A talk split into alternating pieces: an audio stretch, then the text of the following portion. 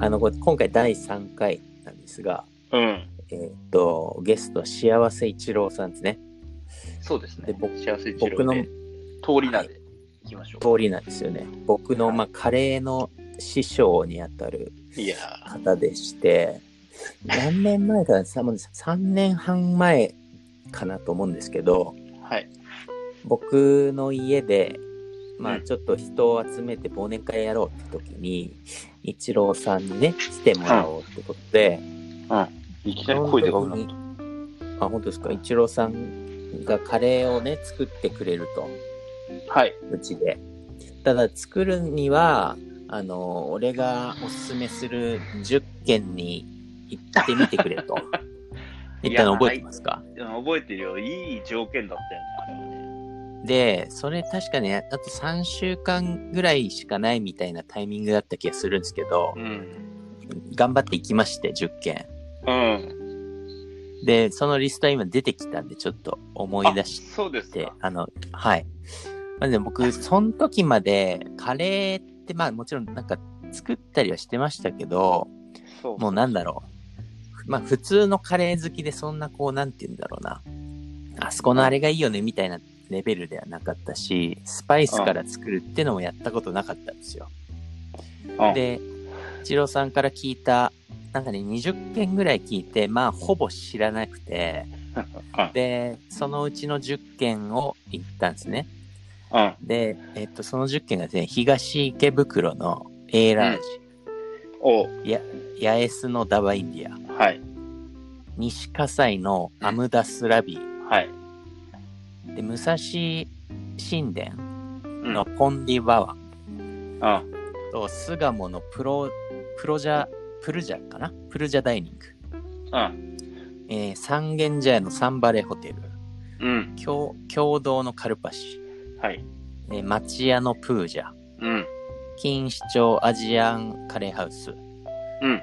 うん新大久保のアーガン。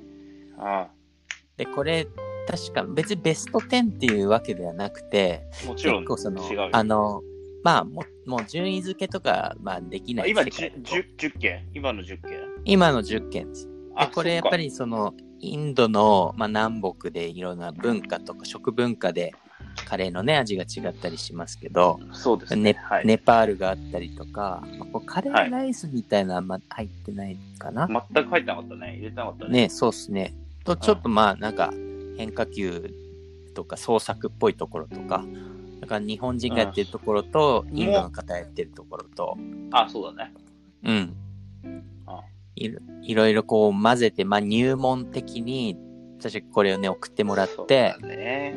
はい。しかも、すいまあの、ここは夜のダバスペシャル送ってくれとか、ここは夜誰かと行って、ダルとグンディルとか、あの時はね、かなりハイだったからね。土曜日に予約していけとかね、いろいろ結構こう縛りがあって、うん。またこれ、あの、西葛西とか、武蔵神殿でも結構行かないところにあるんですよね。そうそう。東京のそれがいい。よね。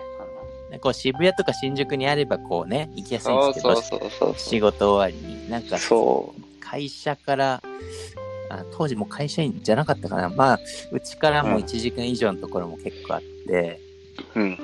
で、僕はその10軒行ってカレーにはまったんですよ。いやー、大変なことをしてしまいましたね。いやいや。で、一郎さんに忘年会でカレー、ね、ミールスそれで作ったのは。はスリランカのカレーだったからね。多分今の中スリランカなかったよね。スリランカはね、ないですかね。なかったよね。あうん。そうそうそうそうそうそうで、ねその後もですね、まあその10個以外にも、あの、例えば、えー、サウスパーク一緒に行ったりとか、ナンドリ、ナンドリ行ったりね、ゴンボ行ったり、アあンジュナ、アンジュナのサンマ行ったり、あ、ああ、3枚行ったんだ。あれ一緒に行きましたよね。あ、そうだ、行った行った。ああ、思い出した。メイコさんとかな？そうだね。と砂の岬行ったり、そうそうそうそう、あー5000円のミールスでしたよね。量そうそうそうそうそうそうそう。みたいな、まあ、ことでもう、まあ、おとと、だから、おととしとか去年とか本当に、まあ、週に最低でも1回はどっかのカレー屋さんに食べたり、まあ、僕今も？も、あまあね、今はちょっと外出できないですけど、あ、そっかそっか。うん、まあでも、あの、外出できた頃は、あ、マジか。全然行ってますよ。優秀でござるますいねや。いやいや、まあなんか一人で、あの、ランチとかもね、多いですけどね。いやいやいやいやいや。あと僕、出張結構多いじゃないですか、仕事で。うんうん。ねだ。からそういう、今度は羨ましいよね。まあまあね、今度、例えば熊本行くんですけど、どっかありますかって言ってもうなんかカレースレッドがあるわけですけど、僕らが入ってる。すげえ、はい、あの、送られてくるし、まあ大体どこでも札幌行くんですけどとか、仙台行くんですけどなんかすげえ送られてきて、覚悟がいるよね。聞くの。本当に、まあなんか、あの、ありがたいというか、うん。なんか、だから逆に、カレーのガイドブックとかそういうの見たことないですもんね。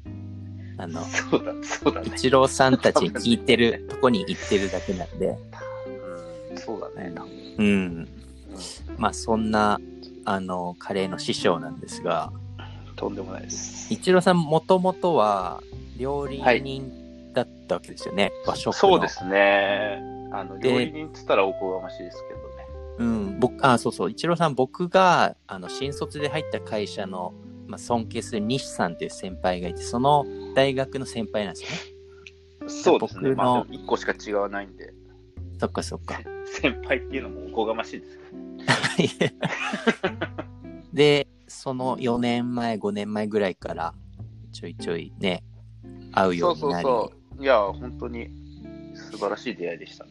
いやいや、で、うちでも何度もカレー作っていただいたり、ねえ、その僕はないけど、またやりたいね。やってる、あの、小川町のピープルってお店にも来てもらって、うん。あの野菜収穫から作るミールスっていうのもね、し集大成でしたね、私。やって、ちょっと理特別想な。系でしたね。はい。まあね、美味しかったっすよねう。ーん、美味しかったね。もう自分で食べても美味しかったね。うんうん。なんかそんないろんなこう、ちっちゃなイベントをご一緒して、僕もいつの間にか二郎になっていたりとか、そうですね。はい、サブあロー、シりがたいロー、ですわ。そう五郎までいるの寿かな、今司ローで。すけどね。スシローか。うんサブジっていうのもいたけど、あ、最近聞かないですね。最近聞かないね。サあブジってあとススシローとデラゴいい名前だね。いい名前ですね。うん。その兄弟で、あのー今はちょっと移転しちゃいましたけど、杉並海の家っていうね、うん。あのーまあ、イベントスペースみたいなところで一緒にカレーイベントやったりとか、はい。やりました。ね、汗だくになりながらはい。もう、しましたけども。でした、あれは。でも、あれは本ね当にいい経験でしたね。うん一。回やりやりやりたくはないけど、すごくいい経験でしたね。だからそれで僕本当一郎さんに影響を受けてインスタにカレーの写真ばっかアップしてるとだんだん僕もカレー たたけちゃんといえばカレーだよねみたいになってきてそれはしょうがないいよ、もう。俺だってそんな詳しくないけどさ、そういうイメージでなっちゃってるからね。そうですよね。うん。でやっぱりあの一郎さんってなんかたけちゃんの師匠なんでしょ会ってみたいわとかなんかいるんですよ。そういう人が。マジで、もう全員集めて一回会ったらいいと思いますよ。いやいやまあね。こんなもんかみたいな感じになるいやいやまあ、なので、ちょっと今回はこういう、まあ、今集まれない状況もあるんで、ああ、なるほど、なるほど。あのーでね、文章だとまたちょっとあれかなと思うんで、はいはいはいはい。こうラジオっていうこう気軽なメディアでラジオ、でも気軽だけど危ないよね。危ない。発言には気をつけないと。センシティブだとカレーは。はい。うん、その一郎さんがね、料理人をやってたところから、なんでこうカレーに、まあ別に今もね、プロのカレーのシェフっていうわけではないけども、はいはい。なぜカレーのこう道に進んだのかっていうことと、はい。まあ、さっきちょっと話したあー、はいリスト以外に、はい。ここのこれは食っておけみたいなね。外に、意外に。いやいや、あるでしょ、いくらでも。いや、ないよ。俺、だから本当だってさ、本当に柳瀬君のことを思ってあげたリストですから。あー串玉はいね、なかなか出さないですよ。あいつにはまだ早いみたいなのは、まだ、そういうのは、俺、だ逆に、あの、これぐらい、これぐらいはっつったら、すごくおこがましいですけど、えええこれを美味しいと思わなかったら、カレー好きを名乗んなよみたいなえはい。気概でお教えてましたから、当時はね、なるほど、なるほど。当時はね、はい。今は全然そうだと思います。うん。あ、すいません、もうそうなんいやいやいや。なんか、あの、はい一郎さん、前、カレーの前はラーメンにハマってたって話を聞いたんですけど、そうです、そうです。そっからこう、カレーに移ったなんか理由って何なんですかいや、だから仕事柄、あの仕事がやっぱ加工食品系のその原料を、えー作る仕事、加工食品の原料っていうのは、まあ、いわゆる、その原材料を見てもらうと、はい。書いてあるチキうん。うんンエキスとか、はいそうはいうエキス系のものを作ってる会社でなるほど。働いなんかてるん、ですけど、あれですよね。カップラーメンのこう、裏見るといろいろ入ってったりする、ああいうのの、そうそうそうそうなんだろう、粉とか、そうそうそうそう、粉とか。液体とかそういうのを液作って体とか、るってことですね。そういうのを、の、そういう液体とか粉の一部の原料、そんな、まず一ブレンドされてる、そう、ブレンドされてる一部のエキスパウダーとか、エキスとか、まあそういうのをなるほど。作ってるって、すげえリッチな仕事をしてるんですけど、いやー、初めて会いましたもんね、僕もそういう人。そうそう、そういうのを作ってるすっごい面仕白そう事が、そう。でも逆に、やっぱ逆に料理やってるからそういう仕事を、まあ、い今、まあ、やっと分かってきて面白いなと思ってうるんんで。すけど、まはい。あでもそういいうところで、えっ、と、その、使われてる率は高いのはやっぱカップラーメンとかで、うん。で、やっぱラーメン、やっぱこう、加工食品のこう、夢みたいなところはい。で、やっぱりこう、本物の味にいかにこう、簡便に近づあけられるかっていう。ところはポイントとなってて、うんうん。で、やっぱその本物の味というか、いわゆる流行りの味というか、流行りが本物かはあれなんですけど、うん。そういうところやっぱまあ一応一通り勉強していかなきゃいけないところで、やっぱまずはラーメン。う。うんちの会社の人もやっぱラーメンマニア多いですから、うんそういう意味でもいろんなラーメン屋行って、まあ勉強も兼ねてしたけど、まあ普通にやっぱラーメンは美味し美味しいので、はいはい。まあ本当もうそういうの関係なく普通にうまいのと思っていろんな店行って、うん。1日4軒とかはしごしてた時もあって、結構しんどいっすよね。ラーメン。そう、でも、美味しい、いや、本当にね、でもそう当時20代だったから、うん。美味しかったらやっぱ食え、食えちゃうんですねね。ほいでもうやっぱ美味しいからもうすぐ大盛りにしちゃうみたいな。ど、4軒に行ってんのに、大盛りにして。だって大盛りできるって言われて、大盛りしないのちょっと失礼かなああ。まあね、聞かれますやっぱよね。僕、本当飲食店に対するリスペクトめちゃくちゃ高いですかその、それこそ飲食店やってて、その従業員としてやってて、そこから離脱した人間からしたら、やっぱそこでね、やっぱり働いてる人たちにとってのリスペクトは本当に、えー、なんですか、関わってないっていうか、この飲食店に関わってない人よりも、僕は大きいと、うん。もう尊敬の、ああいう環境でね、やっぱ飲食店で働いてる人ってやっぱ本当にすごくて、やっぱ技術職だし、はい。そのくせ給料も良くないし、うん。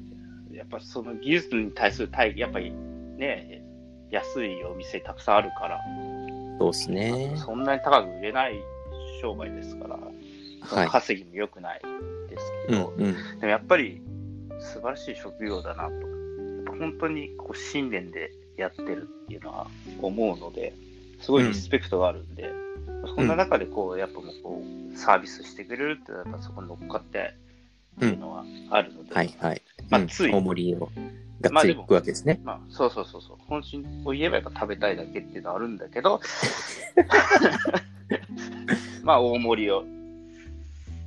食べて、でもいろいろいろいろめちゃめちゃこうラーメン屋回ってたんだけど、ラーメンはね、本当にね、やっぱ食べ過ぎ良くなくて、うんうん。めちゃくちゃ太るんですよ。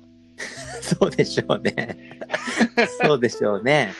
そう4杯食ってたらね、そう20代とはいえ。そう、若い時はでもね、学生の頃はもうどんだけ食べても太らないと思ってたんだけど、やっぱね、うんやっぱ太る、20代後半ぐらいから太ってくるんで、うんうん。ほいでこう周りの友達からもこうね、指摘をされ始め、うんこのままじゃいかんと思って、はい。泣く泣くこのラーメン、まあ結構回ったんで、もういいだろうっていうところまで行ってたんで、うんうんうんうん。泣く泣くラーメン探求はやめて、なるほど。じゃあ次。次。そはいはい。次どうするかっていうところでやっぱこうカレーと出会ったと。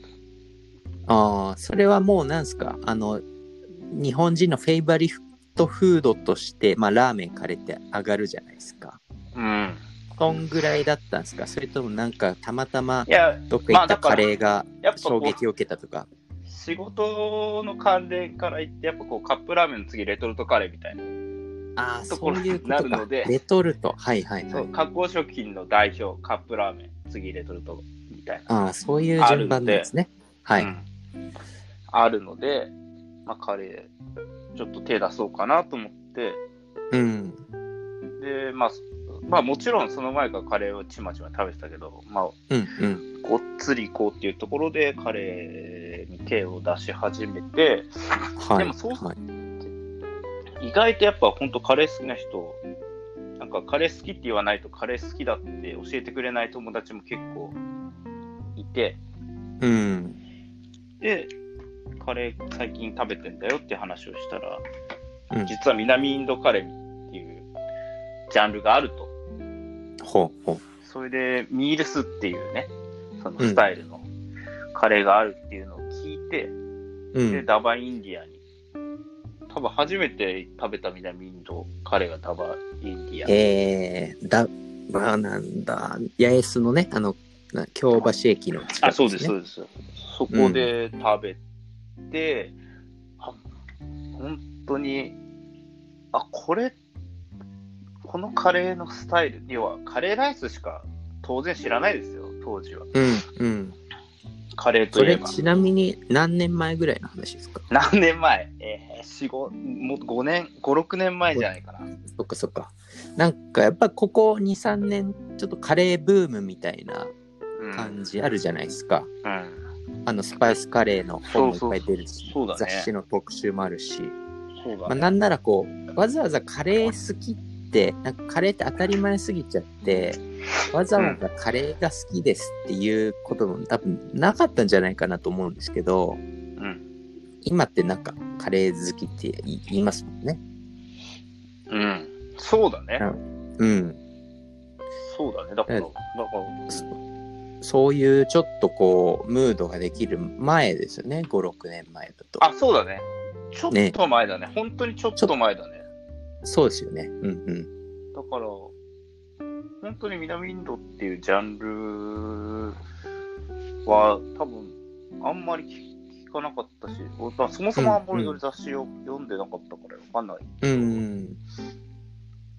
単純に出会って、衝撃を受けたわけですよ。やっぱ、はいはい。いや、うまいっすもんね、ダバインディアは。本当に。そう。まあ、美味しいのもあるんだけど、やっぱ、ミールスっていうスタイル、混ぜて食うっていう、ほんと、ほんとね、和食やってた、仮にも和食やってた人間からすると、うん。やっぱこう混ぜて食べるっていうのは、やっぱり衝撃ですよね。うん。その、やっぱこう、それぞれで作ってるんだから、まあそれぞれの良さを、まあはい。はい本当。フレンチとか、な欧欧風というか、そういうスタイルもそうだけど、うん。やっぱ一品出て一品食べる、一品出て一品食べるっていうのは、解析もそうだけど、うんこういう流れがあって、っていうのはあるんだけど、うん。それをもう本当ぶっ壊すっていう食い方ですからね。確かにそうですね。本当にロックというか、パンクというか、もう本当に、すげえかっこいいなとうん。思いましたね。かっこいいなって感じだったんですね。そうそうそうそう。なんだこれっていう。うんうん。これとこれ混ぜちゃうんだみたいな。でもそれがうまいみたいな。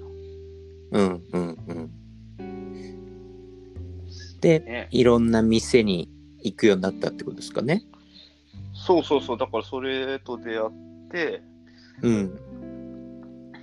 なんかやっぱり一個出会うと、え、もっとうまいもんがあるんじゃないかって。こんなにぶち破ってきたものを、うん。この一軒がやだけでやってるわけないと思って、はいはい。まあいろいろ食べましたけど、うん。やっぱ、り店店で、やっぱりこう、うん色が違って、うんうん。ね、それはもう、感激しますよね。もうそっからもう入ったらもう、もうそっから早いですよ。また4件はしごとかそうそう、だから、それはしなかった。あ、しなかった。あ、もうね、教訓を生かして。そう、大人になってたので、まあ、30を過ぎた頃だったので、はいはい。やっぱりこう、でも逆にこうね、我慢しながら、えー土日を楽しみにするうんみたいな、そういうスタイルでやってたけど、なるほでも、やっぱりこの行きたい欲はラーメンよりも多分強かったね、印象としては。うーん。だから、それこそ柳瀬君に俺が勧めて、うん柳瀬君が平気で10軒回ったっていうのも、うんやっぱそれはカレーの魅力というか、っていうのはそうっすね。あるんじゃないかなっていう信憑性にもなるかなと。確かに。なんか、カレーって一言で言っても、やっぱりいろんな味があるし、スタイルがあるし、そうそうそうそう。なんか飽きないんですよね。そう。いろな、ね、昼カレー食って夜カレー食うっても本当に何十回もやってますけどうん。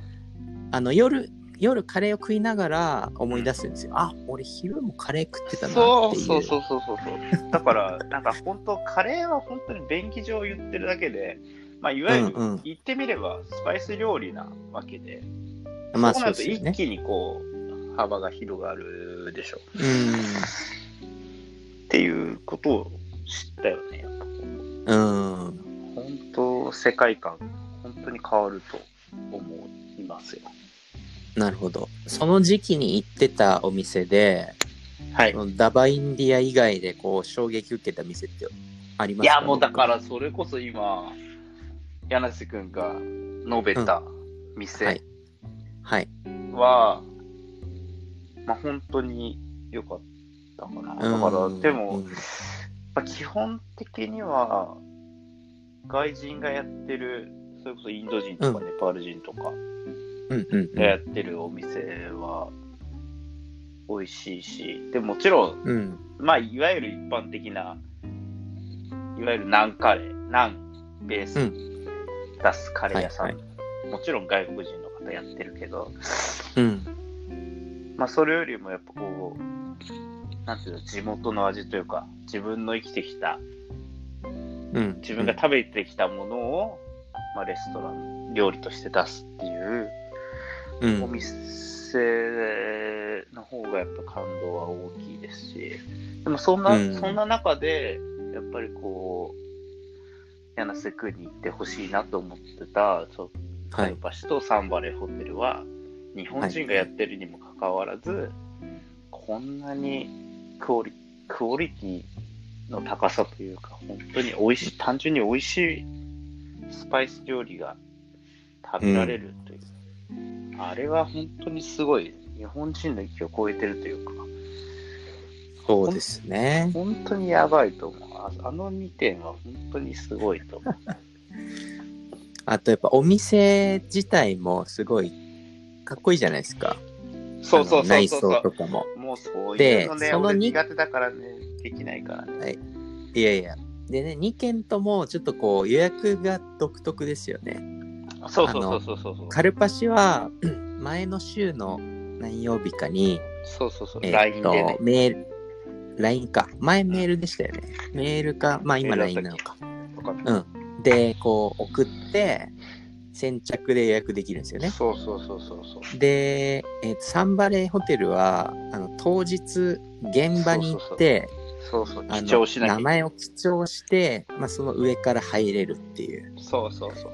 だね、やっぱサンバレーは、まあ、カルパシはだからその時間だけちゃんと覚えとけば、まあ、ほぼ予約ができると思うんですけでど。サンバレーはね、これ、わざわざ行って入れないっていうのは僕もね、何回かあったんで、そう。結構ね、やっぱご近所の人強いじゃないですか。うん。それは当然だと思うよ。生半可な気持ちでね、あのね、サンバレーホテルにね、行けると思うなよっていうのは。いや、僕だってね、まず全然足りてないですからね。ええええええ本当そうですね。でも、あの厳しいゲートを作るっていうのは、本当にうん。経営としてもね、まあ多う分、ん、わからないですけど、お店としてはすごい間口を狭くして、はい。お客さんをこう、まあ、本当にギュッとしてる感じはあるけど、でもそれは本当に素晴らしい経営だと思思いますよ。なるほどね。ブランド力というか、本当すごい。うん。いや、なんかそういうね、もちろん味とかメニューとか、あーそのどの地域出身かみたいなのもあるけど、なんかそういう予約システムとかインテリアとか食器とか、うんうん。がいろんなこう個性がありますよね。そうですね。だからさ、ねそう、そう、だから日本人のそういう真面目にインド料理をとか、まあそういうカレーに対してこう情熱的な振る舞いをしてる一方でさ、めめちゃくちゃ美味しいカレーをさ、なんか本当に白皿で出してくるうん。インド人もいるわけで、うんうん。日本の居酒屋のその、まあ、なんだ、立ち立ち退き？うんうん。みたいな、空いた、こうい居酒屋空いたから、そのまま、はいはいその居酒屋の居抜きで使ってた食器みたいなのを使ううんうん。カレー屋さんももちろん外国人の方でいたりとか、でも、食器は違えど味はもう本物みたいなのもあるので、うん。なんか、それはそれで本物感はあるし、うん。そうっすね。なんかもう、なんかお金かけてりゃいいっていう話じゃないですもんね。もちろん、そう、そういう話にもなるので、うんうん。なんか本当に、生き様だなっていうのは感じますね。確かに。一郎さんが、まあ、それで、5、6年前にカレーハマって、うん。一番行ってる店ってどこですか？一番、あの、回数。一番いってる、えー、マジ？でも、本当に常に考えてるのは、サンバレーホテルは考えてますね。常に考えてるって、どういうことですか？いや、行きたいな、すごい行きたいな。なんか、やっぱりこう、ツイッターとかの、このメニューとかも超刺激的なメニューばっかり上げてるし、はい。で、やっぱもう本当こだわりがえぐいので、やっぱもちろんそこにはついていけてないんだけど、うん。やっぱ本物に、やっぱ本物に触れたいっていう。ああ。もちろんやってる方は日本人なんだけど、うんうん、うん。やっぱり、なんだろうね、マニ、マニアって言ったらあれかもしれないけど、ほん、なんなんだろうね、やっぱ日本のこと大好きな外国人って、やっぱ日本人以上にやばいっていうのがあるんじゃないですか。だからそうはいいう意味でも、こうインド人以上にインドを愛してる感じがすごいので、うんうん。あのサンパレホテルの方は本当に、いや、要はネパールとかスリランカに手を出さないっていうのもすごいし、うんやっぱインドのスタイルっていうのを、うん。要はカレーじゃなくてインド料理なるほど。を追求されてる方なので、はい。僕の目から見てですけど、うん。本当に素晴らしいな。そして、本当に、本当に美味しいっていうのはね、そうっすね。あれは本いや当にすごいと思います。うん、なるほど。一郎さんは、あの、インドだったり、スリランカだったり、現場にも行ってるじゃないですか。はい。あの、海外の。あ、行きました。それはそれで衝撃あるわけですよね。もちろん全然違うよ。うん。本当違うよ。本当に日本とは違うよ。もちろん、俺が思い上がって、テンション上がってるからそう思うのかもしれないけど、うん。やっぱり現地で行って食べる、あの、スパイス料理というか、うイんン。ド料理なりスリランカ料理なりは、もう本当に格別だったね。ほんうん。ね、あれ何が違うんでしょうね。なんだろうね、もうあそこまで行くともう精神の世界だとは思うけど、なるほど。なるほど、なるほど。でも本当に客観的に見て思うのはやっぱり、あのー原料が違うっていうのは同じトマトでもやっぱうん。そこで採れたトマトだったりとかそこで採れたしょ、生姜だったりとニンニクだったりとか玉ねぎだったりとか、まあその違いはもちろん日本では絶対手に入れられないので、うん。うん。その些細なことかもしれないけど、その違いは大きい。あーやっぱ原確料。食材はね、あれって真似。う、うんん。そのあの、スパイスはほら、うんインドからね、買えたりするじゃないですか。そうそうそうそうそうそうでもう食材はまあ、日本の野菜使ってると思うんで、ほとんどのカレー屋さんは。まあそこはしょう真似できないですよね、確かに。そう、だから、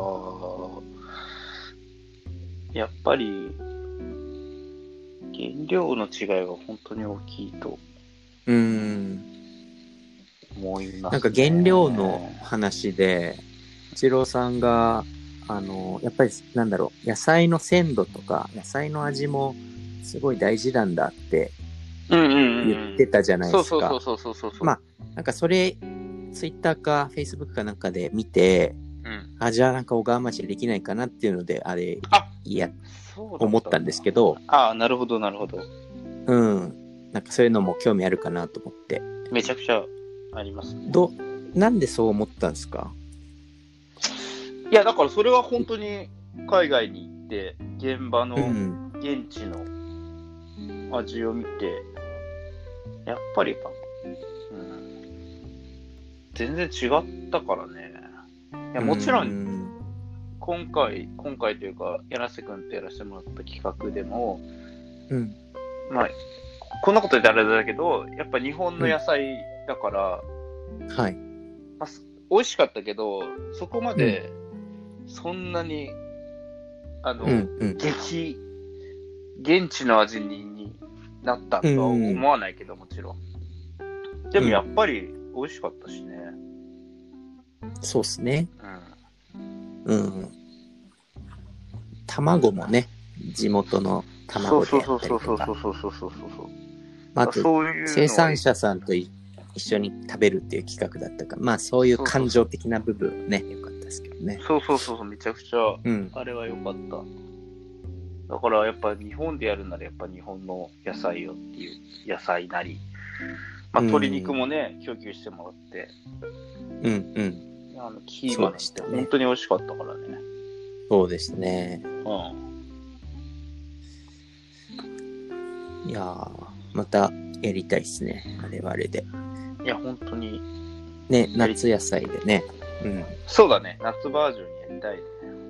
うん。季節でね、なんか変わってくっていうのも面白いとこですよね。こうん、そうそうそうそうそう。日本はねう、か、っちりしたね、レシピがないから。そうそうそう。あるからね。うん。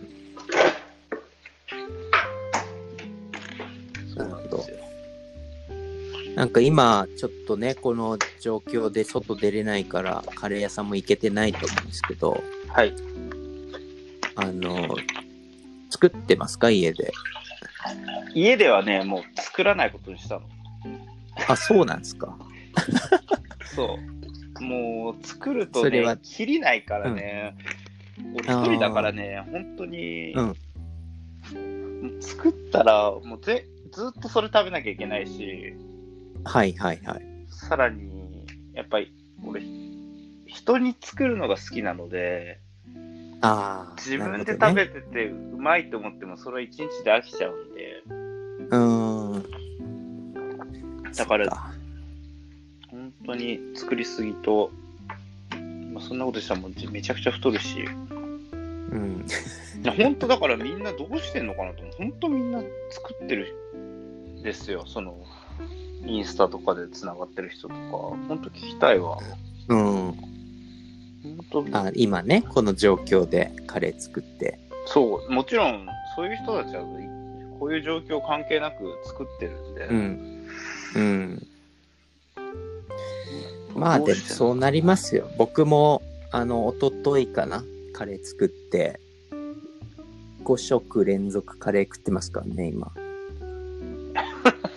そうでしょ、そう、だからうんまあ1回そうなりますよば、まあ3日4日は少なくとも持つでしょ。いきますよね。う。うんん。そのに対する、まあ、副菜みたいなのを作ったとしても、うん。なかなかね、まあそうですね。うん。そっか。っていうふうに思ってあんま作んないんだけど、うん。まあでも、あでも最近で言ったら、でもとはいえね、作ったりもうんしないわけじゃないので、しないわけじゃないですね。そう。とはいえ、うん。まあ、カレー食べたいなとうん思うし、それで行きたいカレー屋にも行けないから、はい。まあ雰囲気で、まあ、会社行って作ったりするんだけど、ああ。なるほど、なるほど。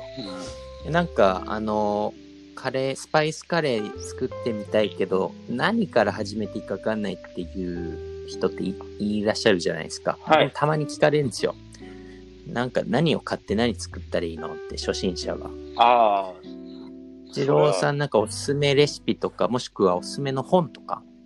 それは、もう本当、本当入り口としては水野仁介さんはい、はい。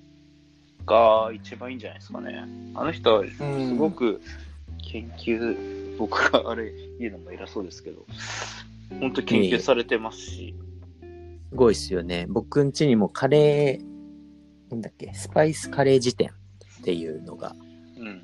多分どっ水から野、さんのそう、どっからありますけど。どの本を買っても、多分論理的に書かれてるので、うん。いや、でもそうだ、思い出した。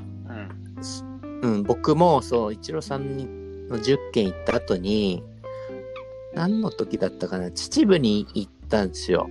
秩父行ったら、たまたま水野さんがカレーの実演してるイベントがあって、はい。で、なんかちょっと事情わかんないですけど、人がね、あんまいなかったんですよ。で、僕、あむちゃくちゃ至近距離で見れて、はいはいはいはい。1メーターぐらいのとこで。うんで、そこで見た、そう玉ねぎの炒め方、最初の。ああニンニクと生姜と玉ねぎうん。の、あの、こう、動かさない焼焼き方っていうのをやってたんですけど、うん。それを見て、作るのもちょっと僕、ハマり始めたんですよ。そうでしょ？うん、だめ、水野さんですね、そういう意味では僕も。そうそうそうそう。水野さんは本当に、まあ、入り口とし、入り口としてはそうそう失礼なのかもしれないけど、うんうん、うん。本当にまあわかりやすいですもんね。うん。シンプルにまとめる？うん。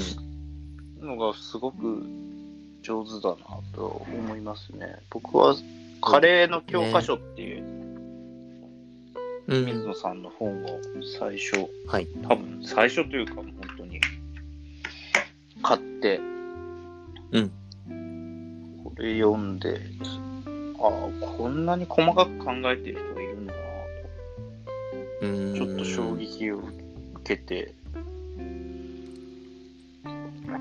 当時カレー番長みたいな感じでやられてて、で、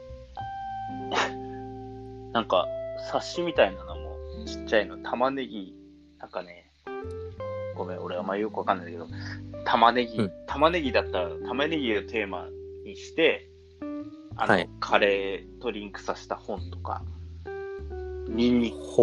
クみたいな感じで、こう、もうその食材一個一個に対するテーマで。カレーとリンクさせて書いてる本というか、まあ、もちろん、その、なんだ、あのーカレー、なんだっけ、なんだっけ、カレーのフェスフェスティバルみたいなのが、はい。カレーフェスみたいなのが、うん。ラブインディア、そう、ラブインディア、ラブインディア、ラブインディア。そうそうそう、ラブインディア、え代々木での、やってるやつですか？そうそうそう、はい企画で、そういう冊子を細かく出されてて、うん。あの本も全部買ったし、へえ。これは本当に、もちろんね、細かいところは公にはしないけど、やっぱこういうテーマで本を出すっていうのはうん、すごいいいことだなと思ってまうしたね。ーん。うーん。なるほど。うん確かに。まあ、水野さんもともとそういう広告のお仕事されてて、うん。やっぱそういう伝えるのとかね、プロだったから、そうすごい今普及されてて、それがまあこのカレーブームのかなり一役になってる気しますよね。う。するね。うんやっぱ、あの人素晴らしいあの。人がやっぱり、牽引してるな。いやっぱりこう、うん何年経ってもやっぱり、カレー雑誌、カレーテーマの、それこそ団中とか、うんね、雑誌出ると大体出てるし、やっぱこう、牽引されてるなっていうような思いますね。そうっすね。なんかもうここまで来ると、ブームで終わんなそうな感じもしてますけれども。カレーが多様化していくっていうのは、すごくね、いいかなと。そうっすね。特にね、大阪とか行くともう本当に、なんだろう、その、ローカルフードみたいになってきてますからね。そうだね、まあ本当に、あの、あれはもう本当うん独自の文化というか、日本ならではの成長の仕方ではあるけども、そうですね。うんそこれがまた日本あ、東京に進出してきてみたいなのは、やっぱちょっとざわつくしね。うん。ざわつく。そうそうそう、本当素晴らしいことだと思いますね。うんうん。ありがとうございます。とんでもございません。あっという間に、もうね、45分ぐらい喋ってるんですけ、ど。全然中身がなくて、本当に申し訳ない。いえいえ、とんでもない。まあ、あの、本当に電話してる感じでうん、楽しかったです。そうですね。はい。いつもなんかカレー食べながら話してるような感じでございましたけど。ありがとうございます、本当に。ありがとうございます。ちょっとまた、あの、落ち着いたら、ぜひカレーはい、食イベントか。、そう、やりましょね。うん。なんかぜひこれを聞いてくれた希少な人が、あの、一郎さんのカレーイベント来て、あの、う。そうだ聞きましたっていう人が一人でもいたら嬉しいなと助かりま思います。すね。いや、本当ごめん。ね全然喋りたいことは喋れなかったんですけど。あ、本当ですか？また、うん、またま第、たやりましょう。第、第6回ぐらいで喋ります。はい。あ、結構すぐですね。わかりました。ありがとうございます。はい、すいません。じゃあ、はい。お晩です。じゃあまた。はい。はい。おやすみなさい。はい、ありがとうございまし。したた失礼します。さようならはい、どうも、お疲れ様です。